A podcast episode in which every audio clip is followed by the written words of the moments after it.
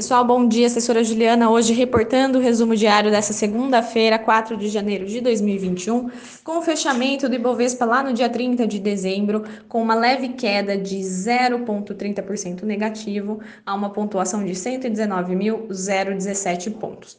Cotação do dólar fechando a R$ 5,19. S&P 500 fechou a 3.756,07 pontos e cotação do petróleo Brent a 52,58 dólares. A gente começa falando com o noticiário Brasil. O destaque no noticiário econômico continua em duas frentes a vacinação e risco fiscal. O Estadão reporta que o governo federal poderá perder até 6 milhões de testes de Covid-19 que venceriam no início desse ano.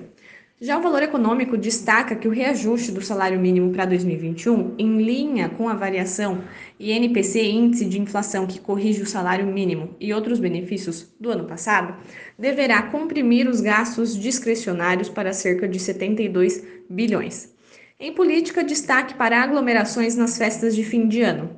Com a chegada da nova variante do, do coronavírus, que preocupa a Europa no Brasil, e problemas nos dados devido aos feriados. Fica a dúvida sobre como será a evolução da pandemia em janeiro.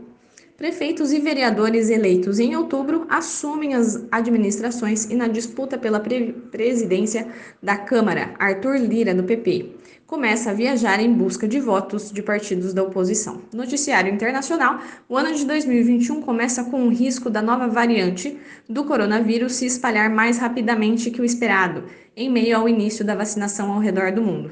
Nessa segunda-feira, o governo do Japão anunciou que avalia declarar estado de emergência em Tóquio, mas que mantém por hora os Jogos Olímpicos de 2021. No lado da política internacional, 2021 começa com destaque para a divulgação de ligação do presidente americano Donald Trump a autoridades do estado de Geórgia, realizada no sábado, dia 2, na qual pressionou o secretário do estado a reverter o resultado da eleição. A notícia pode ter impacto relevante para as eleições para senador em Geórgia, que estão marcadas para essa terça-feira, dia 5. O PMI industrial da China abriu o calendário de indicadores de 2021, desacelerando de 54,9 pontos em novembro para 50, 53 pontos em dezembro, sinalizando principalmente menor volume de exportações para a Europa. Já o PMI industrial da zona do euro subiu de 53,8 em novembro para 55,2 em dezembro, segundo a Markit. Destaque para o Reino Unido, 57,5 pontos, e Alemanha, 58,3 pontos.